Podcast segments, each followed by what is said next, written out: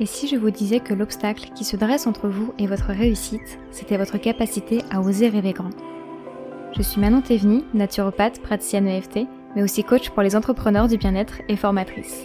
Tout a changé dans mon activité quand j'ai pris conscience que tout était possible. Pour moi, mais aussi pour créer le monde de demain. J'ai alors travaillé ma vision idéale, fait tomber toutes mes croyances pour révéler ma vraie puissance. Ma mission avec ce podcast, vous permettre de voir les choses en grand et croire en votre réussite avec des épisodes en solo sur l'entrepreneuriat, le coaching et le mindset, et parfois avec des invités exceptionnels pour qu'elles nous livrent concrètement les secrets de leur succès. Bonjour à toutes et à tous, je suis super heureuse de faire cet épisode parce que c'est l'épisode qui va faire passer le palier des 1000 écoutes à ce podcast, et c'est incroyable, je m'attendais vraiment pas à ce que ça aille aussi vite, et sans parler du nombre en tant que tel qui est énorme, je m'attendais pas à avoir autant de retours en privé de votre part et je vois qu'en fait il parle à beaucoup beaucoup de monde donc euh, je suis vraiment plus que ravie. Donc euh, merci beaucoup, merci aussi pour tous vos partages qui aident bah, à faire connaître le podcast bien plus rapidement donc euh, c'est vraiment précieux pour moi. Merci beaucoup. Sur ce, je m'étale pas trop trop parce que l'épisode qui vient va être assez long. J'avais fait un petit sondage sur Instagram pour que vous puissiez m'aider à choisir la thématique de l'épisode de cette semaine et pour une grosse majorité, euh, vous avez voté pour celui-ci pour qu'on voit ensemble les avantages et les inconvénients d'avoir un cabinet en local ou de développer ses activités en ligne. Donc c'est parti. Si vous connaissez un peu mon parcours, vous savez qu'à mon lancement d'activité, je proposais déjà des consultations en visio, mais j'avais aussi un cabinet deux jours par semaine à Agnières-sur-Seine dans le 92. C'était le mercredi et le vendredi, et ce cabinet j'ai gardé un an. Si je ne l'ai pas gardé plus que ça, vous devinez donc ma préférence. Mais comme j'ai tout de même les deux points de vue, bah, j'avais vraiment envie de vous proposer ce comparatif pour vous aider à y voir plus clair et peut-être faire le point sur ce qui vous correspond le plus pour vous en fait. Donc commençons avec le fait d'avoir un cabinet en local. C'est ce qu'on nous invite à faire quand on sort de formation et c'est un peu le seul modèle qu'on nous présente. Pourtant, avant d'aller vers ce modèle-ci, ça me semble important de se poser quelques questions. À commencer par quel business model est-ce que vous souhaitez suivre? Je sais que ce sont des termes qui font un petit peu peur, mais en réalité c'est juste le fait de s'interroger sur le type d'offre ou de service que vous voulez proposer. Le cabinet il est particulièrement indiqué pour les consultations ou les séances à l'unité et en individuel par exemple. Évidemment, avoir un cabinet, c'est aussi indispensable si vous souhaitez proposer des pratiques manuelles avec du contact physique, comme des massages, des onctions, de la réflexologie, etc., etc. Ça paraît bateau de dire ça, mais en formation, on nous dit pas qu'on a vraiment le choix, qu'on a le choix de faire des consultations, des massages, etc., mais aussi le choix de pratiquer autrement. Donc je trouve que c'est vraiment important de se demander si c'est vraiment ce qu'on souhaite, plutôt que de suivre cette voie parce qu'on croit qu'on doit la suivre en fait. Est-ce que vous voyez? Donc vraiment important de se poser ces questions et vous verrez, je vous en poserai d'autres par rapport au développement en ligne, parce qu'il n'y a pas de raison qu'on se pose pas de questions pour ça non plus. À partir de là, on va pouvoir voir les différentes caractéristiques pour avoir un cabinet en local. Donc tout d'abord, comment trouver un cabinet? C'est la base. Si vous êtes abonné à la newsletter de votre école, peut-être que vous avez dedans une catégorie de petites annonces avec potentiellement plein d'annonces pour des cabinets. Nous, c'est le cas avec le Senato et c'est vrai que ça peut être vraiment intéressant. Je jette toujours un petit coup d'œil et il y a quand même pas mal d'annonces pour des cabinets et on peut trouver ben, en fonction de sa localisation. Donc ça peut être vraiment intéressant de regarder là-dessus. Dans le même esprit, vous avez parfois des annonces sur les groupes Facebook. Donc les groupes Facebook liés à la naturopathie, à la santé naturelle, au, euh, à la sophrologie si vous êtes sophrologue, bref, tout ce qui est dans ce milieu-là de la santé euh, alternative, vous avez quand même pas mal de groupes Facebook et les gens postent aussi parfois des annonces dessus. Et il y a aussi des groupes Facebook parfois affiliés à votre école. Nous on en a un, il n'est pas officiel mais il fait quand même partie du Sénato et je sais que plusieurs autres écoles ont aussi un peu leur groupe Facebook d'anciens élèves ou ce genre de choses. Donc n'hésitez pas à regarder dessus ou vous-même à demander s'il y a des annonces disponibles qui n'ont pas été publiées.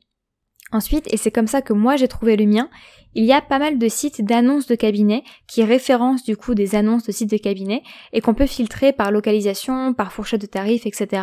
Donc ça permet d'avoir quand même rapidement une vue d'ensemble de ce qu'il y a de disponible en ce moment. Et moi j'avais repéré deux trois sites comme ça sur lesquels j'ai cherché. Donc il y avait annoncemedical.com au tout au pluriel, les-cabinets.net annonce-pro-santé.com au pluriel. Je vous les mettrai dans les notes de l'épisode, donc ne vous inquiétez pas si vous retenez pas les noms, il y aura les liens. Alors ils sont assez vieux, pas très ergonomiques, assez obsolètes, donc il y a vraiment un marché à prendre si vous souhaitez, euh, si vous êtes assez bon euh, dans les sites internet, etc. Parce que je pense qu'on peut faire quelque chose de bien mieux que ça. Mais en attendant, ils ont le mérite d'exister et c'est vrai qu'il y a du choix dessus. Et moi, je l'ai trouvé sur lescabinets.net qui est un peu le mieux des trois que je vous ai proposés. Mais bon, On sait jamais où, où peut se trouver la perle rare pour vous. Et sinon, si vous êtes en recherche d'un local, pensez à en parler autour de vous. Ça reprend un peu ce que je vous disais dans le dernier épisode sur les trois erreurs que j'ai fait à mon lancement d'activité, l'épisode numéro 6, que si vous ne parlez pas de vos besoins, eh bien vous vous privez de ressources et d'opportunités inattendues. Peut-être qu'un de vos proches a une relation privilégiée avec un thérapeute, avec son médecin, avec n'importe qui, et pourra parler de votre recherche de cabinet. Et même vous d'ailleurs, ayez le culot de demander lors de vos rendez-vous à vous avec vos thérapeutes, vos médecins, vos esthéticiennes, s'ils louent ou s'ils sous-louent leur cabinet lorsqu'ils n'y sont pas. C'est peut-être même le meilleur moyen de trouver un cabinet parce que forcément si ça vient de vous, c'est qu'a priori l'environnement, le cadre, etc. vous plaît puisque c'est vous qui aurez choisi votre cabinet finalement.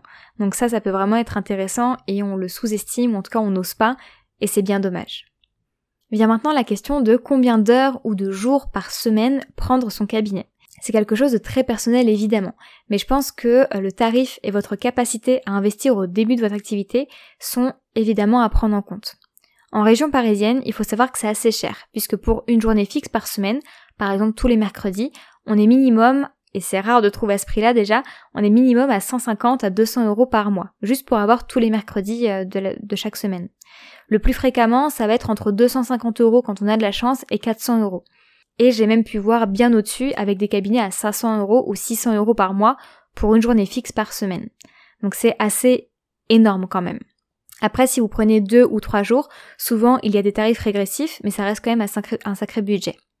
En province, ça doit dépendre d'où, j'ai pas tellement d'informations dessus puisque bah, je n'y suis pas moi-même, mais Eva du compte Instinct Naturaux que vous connaissez probablement, elle disait dans pas mal de ses lives qu'elle trouvait des cabinets euh, dans sa région à 50 euros par mois pour une journée fixe par semaine aussi, donc c'est tout de suite plus abordable et c'est super, mais de ce que j'ai pu comprendre c'est vraiment dans les campagnes à circuler, mais dès qu'on va dans des grandes villes, même si c'est pas Paris, on se rapproche quand même de, de ces tarifs-là à 150 euros, 200 euros minimum pour une journée fixe.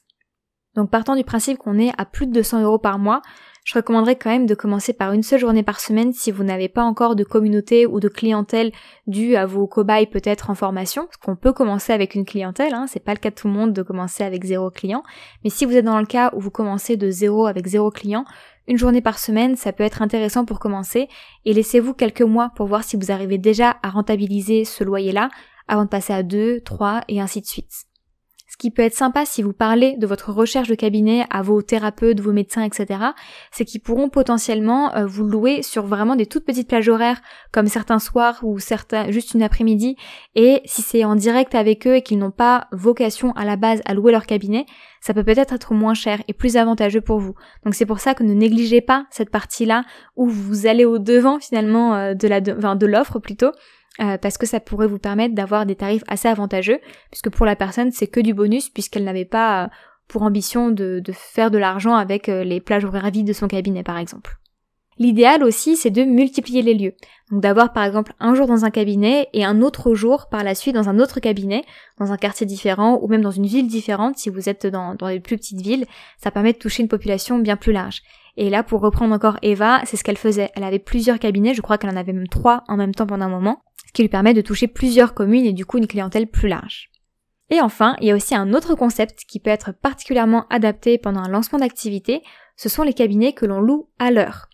Il y en a un peu partout, ça commence vraiment à se développer. En région parisienne, parce que c'est seulement cela que je connais de nom, vous avez le centre Sésame, l'espace Saya et l'espace Thérapia qui vient d'ouvrir d'ailleurs et qui est magnifique.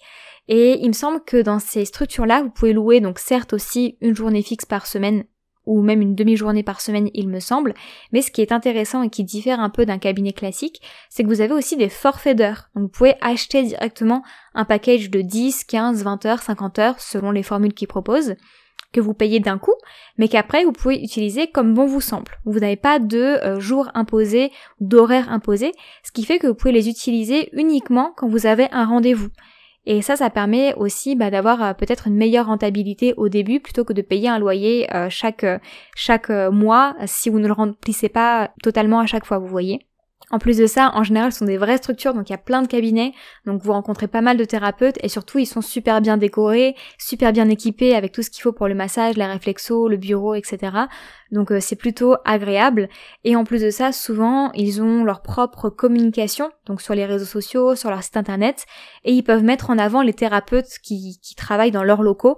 Donc ça peut aussi être des, des billets de communication et de visibilité pour gagner vos premiers clients. Personnellement, moi j'ai jamais opté pour ce genre de concept pour plusieurs raisons. Déjà, on paye à l'heure et personnellement en naturopathie, même pour les consultations de suivi et les séances de FT, je peux pas limiter mon rendez-vous à une heure. Ça déborde au moins à 1h10, 1h15 et ce créneau de 1 heure, moi ça me convient pas. Et en plus, pour les premières consultations de naturopathie, ça peut aller jusqu'à 1h30 à 2h. Donc ça veut dire que pour un seul rendez-vous, il faudrait que je réserve 2 heures. Et là, ça reviendrait vite cher sur la consultation, puisqu'en moyenne, on est entre 16 et 20 euros de l'heure, donc ça retire quand même pas mal, surtout si on prend deux heures, ça peut aller jusqu'à 40 euros de loyer à payer sur une consultation. Donc c'est difficile d'être rentable. Pour moi, c'est vraiment une solution pour se lancer, mais pas tant pour gagner de l'argent. C'est une solution pour se lancer en étant sécure, pour ne pas perdre d'argent, mais pas tant pour faire du chiffre d'affaires. Mais encore une fois, c'est par rapport aux projections que j'ai fait, mais je n'ai jamais testé ça, donc peut-être qu'en réalité c'est différent. Et aussi, j'avais une peur, c'est euh, d'avoir un rendez-vous et du coup de vouloir réserver un cabinet disponible pour honorer ce rendez-vous et de me rendre compte qu'il n'y a plus de place. Parce que je sais pas comment ça fonctionne, s'ils sont souvent pris, s'il faut s'y prendre à l'avance ou quoi. Et ça, c'est une crainte que j'ai toujours eue et qui fait que j'ai pas passé le pas. Mais je sais pas comment ça se passe réellement de ce côté-là, si c'est un risque qui est, euh, qui est réel ou si c'est juste euh, dans ma tête, dans mon imaginaire. Évidemment, tout ce dont je vous parle là, c'est dans l'optique où vous devez louer un local. Mais il y a quand même pas mal de personnes qui ont la possibilité aussi de faire un cabinet chez elles, parce qu'elles ont une dépendance ou une pièce dans leur maison. Et ça, bien sûr, c'est l'idéal, parce qu'il y a beaucoup, beaucoup moins de contraintes. Donc voilà un peu pour le cadre et le contexte dans le fait d'avoir un cabinet en local, en physique. Ensuite, eh bien, il faut le rendre visible et le faire connaître pour avoir ses premiers clients. Et c'est personnellement la partie que j'ai le moins aimée et que je l'ai plus délaissée en fait avec mon propre cabinet. Parce que rendre visible un cabinet en local, bah, tout est dans le nom en fait. Il faut faire des démarches en local. Et ça implique de se rendre visible et de se présenter aux thérapeutes aux alentours, aux médecins aux alentours, aux commerçants, aux professionnels de santé, aux associations, etc., etc. Et de tous les retours que j'ai pu avoir, c'est vraiment ce qu'il y a de plus payant en fait. En revanche, bah, c'est aussi ce qu'il y a de plus inconfortable parce qu'on essuie au début pas mal de refus, on pousse des portes un peu fermées, il y a du désintérêt, et puis ça demande du courage et du temps. Et moi, c'est pas quelque chose qui m'intéressait ou que j'avais envie de faire. Donc c'est vrai que je me suis coupée finalement de cette branche-là qui aurait pu être très rémunératrice sur le temps et me permettre de me créer un vrai réseau en local. Ensuite, il faut aussi réussir à initier le bouche à oreille. Et pour ça, je suis persuadée, et ça reprend encore ce que je vous disais euh, dans le dernier épisode, que ça passe par offrir des séances et des consultations à un maximum de personnes que vous connaissez de près ou de loin. Parfois on veut aller très vite et je comprends ça en fait, cette, euh, cette envie, cette ambition de générer du chiffre d'affaires pour vivre de son activité le plus vite possible. Mais parfois offrir ces consultations, c'est un investissement pour l'avenir et ça peut s'avérer être un vrai euh, levier en fait. Parce que ces personnes-là, elles pourront parler de vos services à leurs propres entourages et aussi parce que vous pourrez récolter leurs avis. Et ça, c'est ce qu'on appelle avoir de la preuve sociale qui vous fera gagner en légitimité auprès des autres. Donc je sais que c'est pas confortable, qu'on a envie d'être tout de suite dans le dur, dans l'action et qu'on a un petit peu de mal à offrir des choses gratuites au début, mais en réalité ça peut vraiment vraiment être payant pour la suite, c'est un investissement. Je parle d'avis et de preuves sociales parce que c'est vraiment ce qu'il y a de plus important aussi je trouve lorsqu'on se développe en local. Je parle notamment de la page Google My Business. Vous pouvez directement d'ailleurs envoyer le lien de votre page pour que vos cobayes ou vos clients vous laissent directement un témoignage dessus. Et en fait, pour un cabinet en local, si les réseaux sociaux ont peut-être moins d'importance, la page Google, elle, elle est super importante et elle offre une super belle visibilité. C'est simple, regardez-vous comment vous choisissez vos, thérapeutes, vos médecins, même un restaurant. Je suis persuadée que, comme moi, comme la majorité des gens, vous tapez d'abord sur Google et qu'ensuite, bah, Google vous met naturellement, en fait, les pages Google en avant autour de chez vous ou autour du lieu dans lequel vous cherchez et vous n'avez plus qu'à regarder les avis pour faire un petit peu votre tambouille et votre sélection. Moi, c'est quelque chose que je fais systématiquement et euh, bah, force est de constater qu'aujourd'hui, les avis sont hyper importants pour passer à l'acte, pour prendre une décision. Quand j'avais mon cabinet, alors j'ai pas spécialement fait euh, d'études de marché, c'est peut-être une erreur pour certains, mais moi j'ai pas jugé nécessaire de faire attention à la concurrence parce que je voulais me, me démarquer pour qui j'étais et pas faire en fonction des autres. Mais quand même, quand j'ai fait une petite recherche sur Google par rapport au naturopathe qui avait près de chez moi, bah, je me suis rendu compte qu'il n'y en avait que un, une ou deux qui sortaient du lot parce qu'elles avaient plein plein d'avis, mais que sinon toutes les autres étaient logées à la même enseigne avec deux, trois, allez maximum huit, dix avis, c'était le bout du monde. Vous voyez, c'est assez pauvre en fait. Donc si vous êtes installé en local, faites vraiment une petite étude des avis laissés chez vos concurrents et votre mission, ça doit être juste d'avoir plus d'avis que les autres pour que ça attire le regard lorsque les gens font des recherches en local. Ça vous motivera peut-être du coup à oser demander des avis. Je sais que c'est pas toujours confortable, mais les gens en général sont super contents de contribuer à ça et de vous aider. Moi je sais que j'en ai plein qui me laissent des avis lorsque je leur demande et ça fait vraiment la différence parce que ça vous permet de sortir rapidement du lot par rapport aux autres. Donc ne négligez vraiment pas ce point. S'il y a vraiment un truc le plus important euh, pour moi lorsqu'on développe son cabinet local, c'est les avis sur Google. En termes de visibilité, vous pouvez aussi vous pencher sur des plateformes de référencement et de prise de rendez-vous, mais là encore, ça implique forcément des dépenses supplémentaires. Le deuxième épisode de ce podcast, je l'avais consacré à Doctolib et à mon retour d'expérience avec, donc n'hésitez pas à l'écouter si le sujet vous intéresse, si vous prévoyez de vous installer en local. En revanche, je crois qu'il est déjà obsolète puisque j'ai cru comprendre avec tout le scandale des propos euh, d'Irène Grosjean que des mesures avaient été prises et que bah, maintenant les contrats avec tout ce qui était médecine non reconnue euh, allait prendre fin en avril 2023, donc peut-être qu'il n'est plus possible de s'installer sur euh, Doctolib euh, dès à présent. C'est peut-être pas plus mal selon moi, mais il y a plein d'autres plateformes comme Medoucine qui va probablement du coup gagner en popularité et en renommée grâce à ce, ce pas-là de Doctolib, donc c'est un mal pour un bien. Mais quand bien même Medoucine ça reste aussi assez... Alors j'aime pas le mot cher parce que ça veut rien dire, mais ça reste ça a un coût aussi. Il me semble que c'est 120 euros par mois, donc ça engage des frais aussi supplémentaires. C'est pas obligatoire, mais ça peut aussi entrer en ligne de compte par rapport aux dépenses à prévoir avec un cabinet en local. Donc toutes ces choses, c'est super important à évaluer, savoir si vous pouvez vous le permettre, si ce sont des dépenses que vous avez envie de faire, des investissements que vous avez envie de faire, etc., etc. Une démarche aussi à faire pour le faire connaître, mais je pense que c'est aussi très important de se demander si l'expérience en tant que telle dans un cabinet est faite pour vous. Est-ce que vous êtes à l'aise au contact des gens? Est-ce que les déplacements, les horaires que vous aurez seront compatibles avec votre vie personnelle ou vos projets? Je sais que pour certaines personnes, l'entrepreneuriat ça fait peur parce qu'on a peur de la solitude. Et que justement, le contact avec les clients au cabinet, bah, ça leur fait beaucoup de bien, par exemple. Ou alors que certaines personnes ont du mal à travailler justement chez elles et qu'elles ont besoin d'avoir un espace de travail dédié à l'extérieur de leur maison et que c'est plus commode pour elles du coup d'avoir un bureau ou un cabinet pour être plus productive. Ça, ce sont aussi des questions à se poser de savoir comment vous vous fonctionnez. Personnellement, moi j'y avais pas réfléchi. Et dans mon cas, être au contact de plusieurs personnes euh, dans une journée, ça a tendance à me vider de mon énergie. Et quand on a un loyer à payer, eh bien je pense qu'on est quand même obligé de remplir un peu cette journée-là pour rentabiliser ce fameux loyer-là. Donc je pouvais pas me permettre d'avoir juste un ou deux rendez-vous pour préserver mon énergie par exemple, avec un cabinet en local. Aussi, me déplacer pour respecter certains horaires de rendez-vous que j'avais pas forcément choisis, bah ça me donnait l'impression de retourner au boulot comme dans ma vie de salarié d'avant. Et ça, bah c'était pas ce que j'appréciais, c'est pas pour ça que j'étais devenue entrepreneur à mon compte. En somme, j'adorais ce que j'y faisais, parce que j'adore la naturopathie, mais c'était vraiment le format et le cadre qui me correspondaient pas, et ça j'ai mis du temps à l'admettre en fait. Il y a aussi quelque chose, mais qui est assez personnel, mais qui peut vous servir aussi dans le choix de votre cabinet, c'est que moi, il y avait deux cabinets, donc le mien et un autre, et l'autre cabinet était occupé par un psychomotricien euh, qui travaillait beaucoup avec les enfants, avec qui, alors c'est pas que je m'entendais pas du tout avec, mais il y avait zéro relation, il était un peu bizarre, donc j'étais pas spécialement à l'aise dans mon cabinet non plus. Donc forcément, moi, j'avais pas spécialement envie d'y aller parce que je m'y sentais pas bien sur place. Et énergétiquement, ça devait se sentir aussi parce que moi, je me sentais pas spécialement bien dans ces locaux-là. Donc pour résumer, avoir un cabinet en local, bah, ça implique de s'impliquer dans la vie locale, d'aimer les interactions sociales et d'avoir en tête que ça a un certain coût par mois à rentabiliser. Avant de passer à la deuxième partie du coup de cet épisode en parlant du développement en ligne qui a vachement le vent en poupe en ce moment, j'ai vraiment envie de vous rappeler que les cabinets en local, en présentiel, ne sont pas morts. En étant sur les réseaux sociaux et en voyant de plus en plus de thérapeutes travailler en visio, on peut rapidement faire le raccourci erroné qu'il est plus possible en fait de se développer en local. C'est faux et archi faux, vraiment. Certaines pratiques ne peuvent se faire qu'en présentiel. Les massages, la réflexo, la pulso, l'irido, etc., etc. Et il y a certains clients bah, qui recherchent ça à tout prix.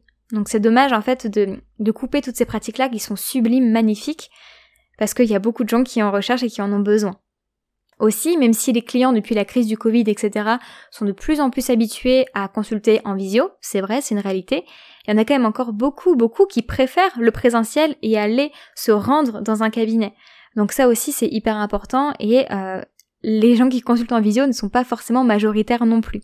Donc faites attention aux raccourcis qu'on peut faire dans la tête par rapport aux personnes que vous suivez, parce qu'en fait il y a vraiment de la place pour tout le monde et sous tous les formats possibles. Donc vraiment suivez vos envies, faites ce qu'il y a de mieux et de plus adapté pour vous, parce que dans les deux cas, il y a du positif, il y a du négatif, et dans les deux cas, vous pouvez développer une activité pérenne, j'en suis vraiment persuadée. Donc maintenant que ce petit rappel a été fait, on va pouvoir passer au fameux développement en ligne. Donc là, pour les besoins de cet épisode, je vous présente comme si c'était l'un ou l'autre. En réalité, on est bien d'accord, on peut tout à fait combiner les deux. Hein. On est bien d'accord avec ça. Dans la première partie de l'épisode, je vous parlais de business model, et bien cette question, elle est toujours à vous poser pour savoir si le développement en ligne, il est fait pour vous ou non. Quel type d'activité vous avez envie de développer? Est-ce que vous êtes quelqu'un qui adorait voir du monde, bouger, échanger? Ou au contraire, est-ce que vous aimez, ou en tout cas que ça ne vous dérange pas d'être seul, dans le calme, organiser votre journée comme bon vous semble, en mixant peut-être du pro et du perso au sein de la même journée? Est-ce que vous avez envie d'avoir une variété de clients et de problématiques en séance? Ou est-ce que vous préférez attirer une clientèle bien particulière? Est-ce que vous souhaitez faire uniquement de la consultation? Ou est-ce que vous êtes attiré par des formats assez divers et variés comme des formats de groupe, des ateliers, des formations, des programmes en ligne? Tout ça, encore une fois, c'est important de se poser ces questions parce que c'est en vous projetant dans l'activité de vos rêves que vous aurez naturellement les réponses en fait sur les choix et les décisions à prendre. Pour revenir dans le concret, en ligne, on n'a certes pas besoin d'avoir un local ou quoi que ce soit, mais il y a tout de même des contraintes matérielles et on a tendance à l'oublier il faut tout de même s'assurer d'avoir un espace dédié pour faire vos séances. Typiquement, dans mon appartement, j'ai pas de pièce dédiée à ça. Donc là, ça fonctionne plutôt bien parce que j'habite seule, donc je peux faire ça dans mon salon sans que personne ne vienne me euh, m'interrompre ou écouter mes conversations qui sont bien évidemment confidentielles. Tandis que si j'habitais avec mon, compagnon, ça aurait pu être compliqué s'il faisait du télétravail en même temps que, que moi j'étais à la maison, s'il avait des jours de vacances alors que moi je travaillais, ou s'il devait rentrer pour X ou Y raison plutôt du boulot, s'il était malade, bref on ne sait jamais ce qui se passe. Donc si vous n'avez pas d'espace dédié à ça et que vous habitez euh, pas seul, ça peut être compliqué par exemple. Parce qu'on présente souvent le développement en ligne comme étant la solution de facilité, mais en attendant, il y a quand même des contraintes et vous ne pouvez pas vous permettre en fait de faire vos consultations avec vos enfants qui courent à côté, avec votre mari qui vous interrompt ou qui peut entendre bah, les problématiques de vos clients, ou alors de vous ne pouvez pas vous permettre de recevoir vos clients en pyjama ou dans votre lit parce que le séjour est justement occupé par votre conjoint ou par vos enfants. Donc ce sont quand même des, euh, des questions à se poser de savoir si vous pouvez assurer un cadre tout de même professionnel pour vos séances et vos consultations si vous travaillez en visio. Ensuite, pour continuer avec le matériel, c'est important évidemment d'avoir une bonne connexion internet. Ça semble bateau dit comme ça, mais je préfère le rappeler parce que quand on est particulier, on peut parfois prendre des abonnements qui nous suffisent pour notre usage quotidien, mais quand on travaille tout le temps en visio, on ne peut pas se permettre d'avoir une, une connexion internet un peu instable, donc ça peut demander de revoir un peu son, son fournisseur ou son offre euh, internet, donc ça ça à prendre en compte aussi. Il faut évidemment un ordinateur, éventuellement une webcam. Moi je sais que j'ai investi euh, quasiment dès le début, parce que sur mon MacBook, bah, la qualité est médiocre lorsqu'il fait gris dehors ou lorsque j'allume la lumière artificielle. Donc c'est important quand même d'avoir une belle image pour assurer encore une fois un cadre professionnel. Quand bien même c'est de la visio, on doit s'assurer ça tout de même, je pense. Des écouteurs aussi, ça peut être sympa pour garantir un bon son, parce qu'il n'y a rien de plus désagréable d'avoir un son euh, qui est défectueux, ou de demander de répéter tout le temps parce que ça grésille un peu, ou ce genre de choses. Donc c'est pas énorme, mais faut quand même y penser. C'est pas parce que c'est en ligne que le client doit s'attendre à un niveau de service plus bas. Au contraire, euh, pour que nos activités soient bien prises au sérieux, bah c'est important aussi d'y mettre correctement les formes, comme on le ferait en fait naturellement dans un cabinet. Ça ne viendrait pas l'idée, par exemple, d'accueillir quelqu'un dans notre cabinet qui soit en foutoir ou mal nettoyé, etc. Moi, j'imagine que c'est un peu la même chose en fait dans mes consultations en visio. Je fais attention à ce que mon cadre soit euh, propre et agréable à regarder, comme si je recevais un peu chez moi finalement. Donc voilà le point sur le matériel. On peut voir évidemment que le coût et l'investissement pour exercer est bien moindre par rapport à un cabinet en local, mais il y a quand même certaines petites choses à avoir en tête et je voulais vous le mentionner. Ensuite, en termes d'offres, on est certes limité par rapport à tout ce qui implique du contact physique. Donc typiquement dans mes consultations de naturopathie en visio, je pouvais pas pratiquer l'irido ou la pulso. C'est évident. Mais pour être honnête, ce sont des pratiques que je faisais très très peu, voire pas du tout dans mon cabinet non plus, parce que en formation, même si on est formé à l'irido et à la pulso, je trouve que c'est très sommaire et à notre niveau, j'ai pas l'impression qu'on ait un intérêt plus que ça à pratiquer ça. Ça pouvait confirmer des informations que je pouvais avoir, mais j'avais pas suffisamment d'expertise dans ces pratiques-là pour euh, avoir une vraie plus-value à le pratiquer sur mes clients. Je pense que c'est pas pour rien si iridologue, bah, c'est quand même un métier, que être praticien en médecine traditionnelle chinoise, bah, ça demande des années d'études. En formation de naturopathie, on nous apprend les bases sur tout ça.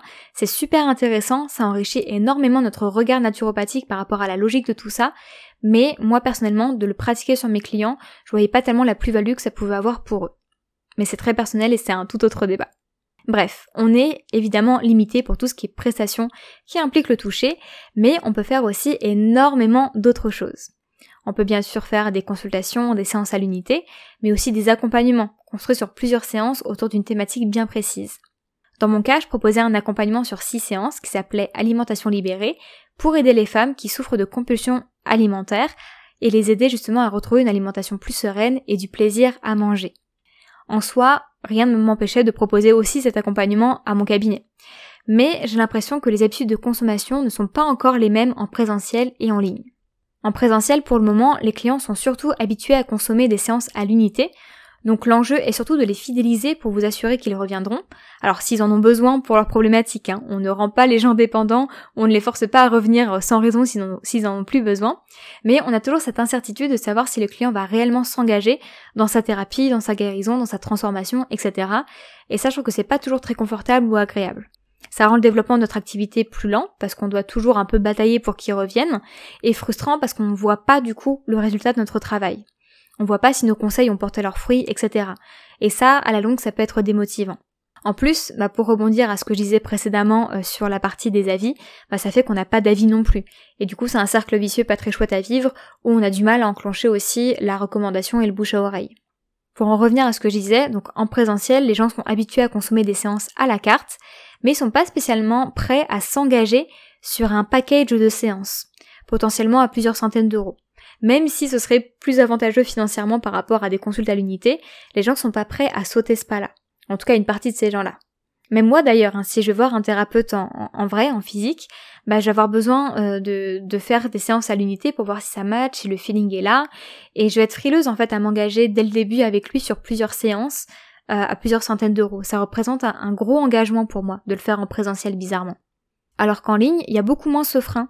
Alors pas parce qu'on n'a pas besoin de, de, savoir si le feeling passe ou quoi, le lien de confiance est tout aussi important, on va y revenir d'ailleurs juste après, mais en ligne, les habitudes de consommation sont différentes, c'est un fait.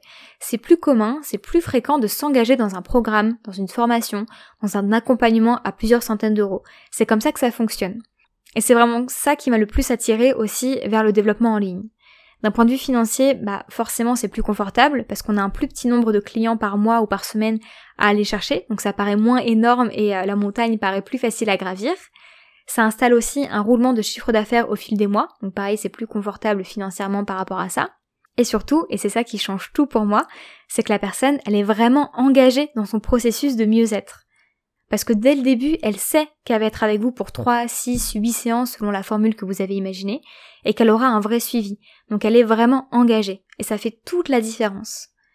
Les résultats que j'ai pu avoir avec mes clientes dans l'alimentation libérée sont incroyables. Parce qu'au-delà de mes compétences, eh ben j'ai la certitude qu'elles, elles étaient pleinement engagées dans leur transformation. Elles étaient investies. Elles savaient pourquoi elles faisaient les choses. Donc rien que pour proposer des accompagnements, pour moi, c'est le plus gros avantage à proposer ces services en ligne en fait. Mais outre les accompagnements, ce qui est chouette, c'est qu'on peut faire aussi plein d'autres choses. Des conférences en ligne, des ateliers de groupe, des accompagnements de groupe, des programmes en ligne à suivre en autonomie, etc., etc. C'est infini et en fait, on peut vraiment toucher un nombre incalculable de personnes et leur proposer différentes gammes de prix pour que chacun puisse répondre à son problème selon son budget. Et ça, c'est génial parce qu'on peut difficilement le faire en fait quand on vend son temps en consultation. On peut faire parfois un geste sur le prix de la consultation quand on sait que la personne est en difficulté, mais on peut pas non plus la donner ou l'offrir au risque de pas pouvoir en vivre soi non plus, en fait. Et ça, je trouve ça génial avec les produits en ligne. On a vraiment plus la main sur euh, cette échelle de valeur, en fait, en fonction des différents produits et du temps qu'on y alloue. Donc vous l'aurez compris, hein, la variété d'offres qu'on peut proposer en ligne, c'est ce qui m'exalte au plus haut point et c'est ce qui euh, donne énormément envie. Malheureusement, avoir de super offres, ça ne suffit pas toujours, et c'est souvent là que ça pêche pour se développer. Parce que tout comme en cabinet, il faut se rendre visible en local, en ligne, il faut se rendre visible en ligne. Et c'est un point à prendre en compte parce que tout le monde n'aime pas spécialement se montrer, créer du contenu, être sur les réseaux sociaux, etc. Et c'est totalement ok. Mais quand on est en ligne, bah, c'est difficile d'y échapper. Et je pense que c'est vraiment primordial en fait pour pouvoir vendre ses services en ligne que de se rendre visible en ligne. On va revenir justement sur cette notion de lien de confiance à créer. Parce que de mon point de vue, quand on travaille en local, en cabinet, les clients, ils vont beaucoup se baser sur les avis, les avis Google par exemple, la recommandation, le bouche à oreille. Donc un client, il n'a pas besoin spécialement de vous connaître personnellement vous pour venir vous consulter. D'où le fait qu'on démarre quasiment à zéro d'un point de vue de la confiance avec vos clients quand on est en cabinet. En revanche, en ligne, et ça ce sont encore des habitudes de consommation qui sont différentes à ce jour, eh ben c'est rare de recommander quelqu'un en ligne et que ça suffise pour qu'il passe le cap de prendre rendez-vous avec vous. Ça peut, mais ça ne fait pas toujours tout. En ligne, il y a comme ce besoin de connaître d'abord la personne, d'adhérer à son discours, à ses valeurs, que le lien de confiance soit déjà créé avant de sauter le pas de réserver une séance, une consultation. D'ailleurs, s'il y a certaines de mes clientes ou de, coach, de certaines de mes coachés qui écoutent ce podcast, c'est en général tout ce que vous me dites en séance découverte, que c'est pour ça que vous avez sauté le pas, parce que vous me suivez depuis un certain temps et que vous avez adhéré à mon discours, à mes valeurs, à ce que je dégage, etc., etc.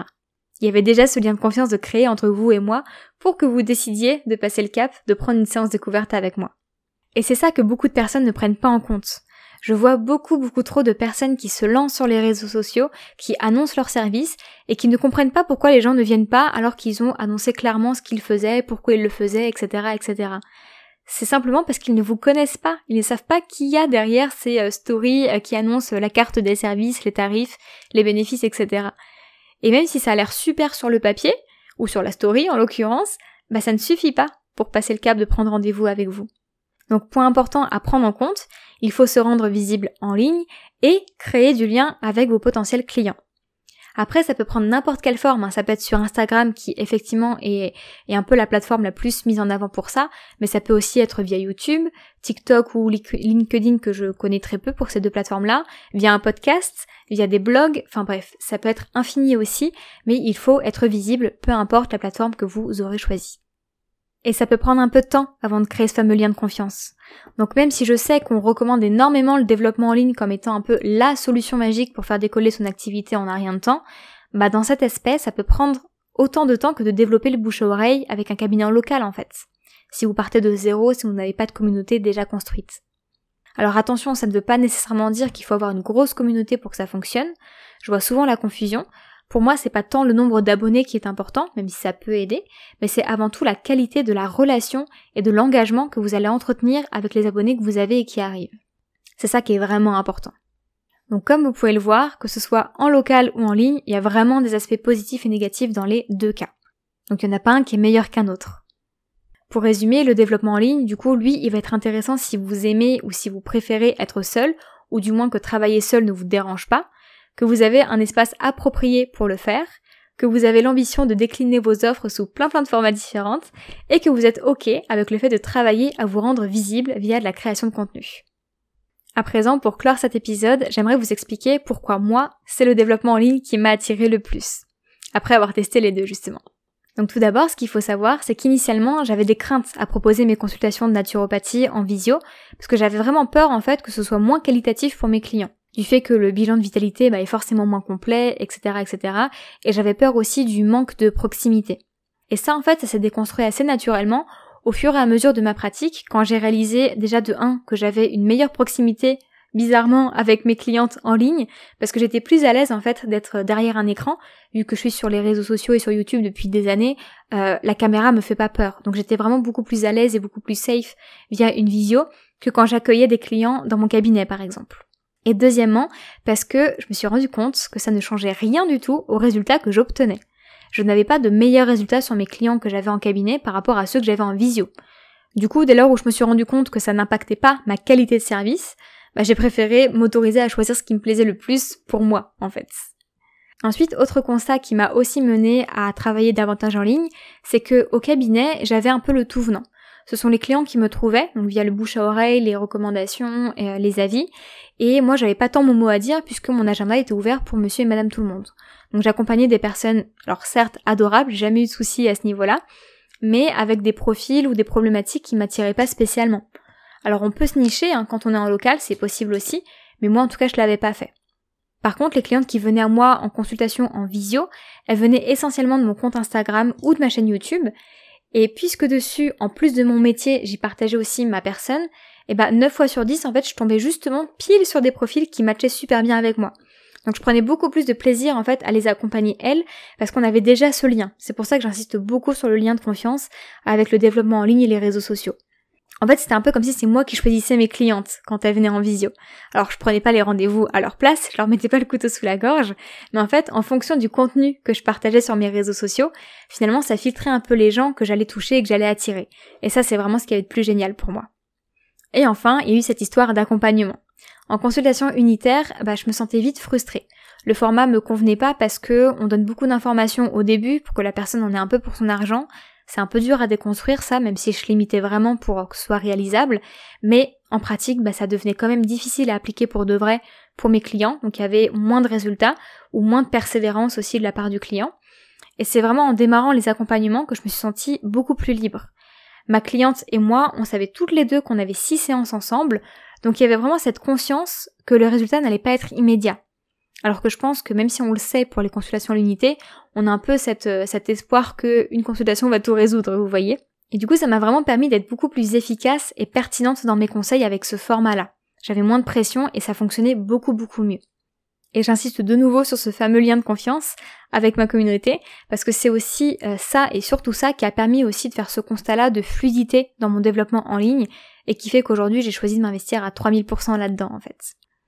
Et pour résumer tout ça, j'ai choisi le développement en ligne tout simplement parce que ça me correspond beaucoup beaucoup plus en fait. Ça me permet de rester à la maison avec ma chienne, mon plaid, d'être tranquille dans mon espace où je me sens bien, où je me sens en sécurité. Ça me permet aussi vraiment de laisser libre cours à ma créativité avec toutes mes ambitions, avec tous les types d'offres dont je vous ai parlé et que je, je projette de faire de plus en plus, en sachant que je vais connecter avec des clientes mais extraordinaires dans ma communauté et qu'elles me choisiront parce que je serai réellement la bonne personne pour elles à ce moment-là, et ça, c'est incroyable. Et ça me permet aussi de gérer bien mieux mon énergie parce que là, je peux choisir en fait d'avoir que par exemple deux rendez-vous dans la journée pour justement ne pas me sentir vidée de mon énergie en étant trop au contact des autres parce que j'ai pas cette pression d'un loyer qui tombe ou quoi. Donc je peux vraiment répartir en fait mes heures de connexion avec les autres sur la semaine comme je l'entends alors que c'était pas spécialement possible quand j'avais que le mercredi et le vendredi.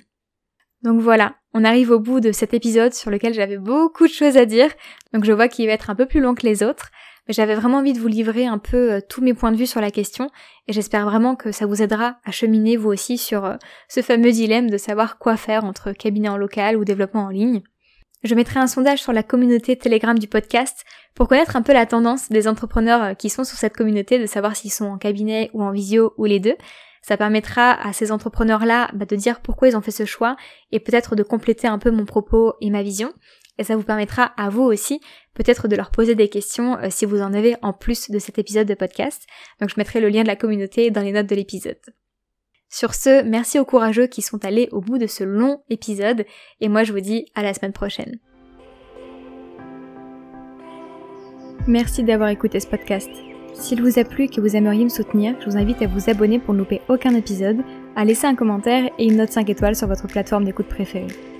Pour m'aider à diffuser mon message, vous pouvez aussi partager cet épisode en story Instagram en faisant une capture d'écran et en me taguant à manon avec deux ou tout simplement en le recommandant à une amie entrepreneur que ça pourrait aider ou inspirer. Je vous dis à très très vite pour un prochain épisode pour continuer d'oser rêver grand.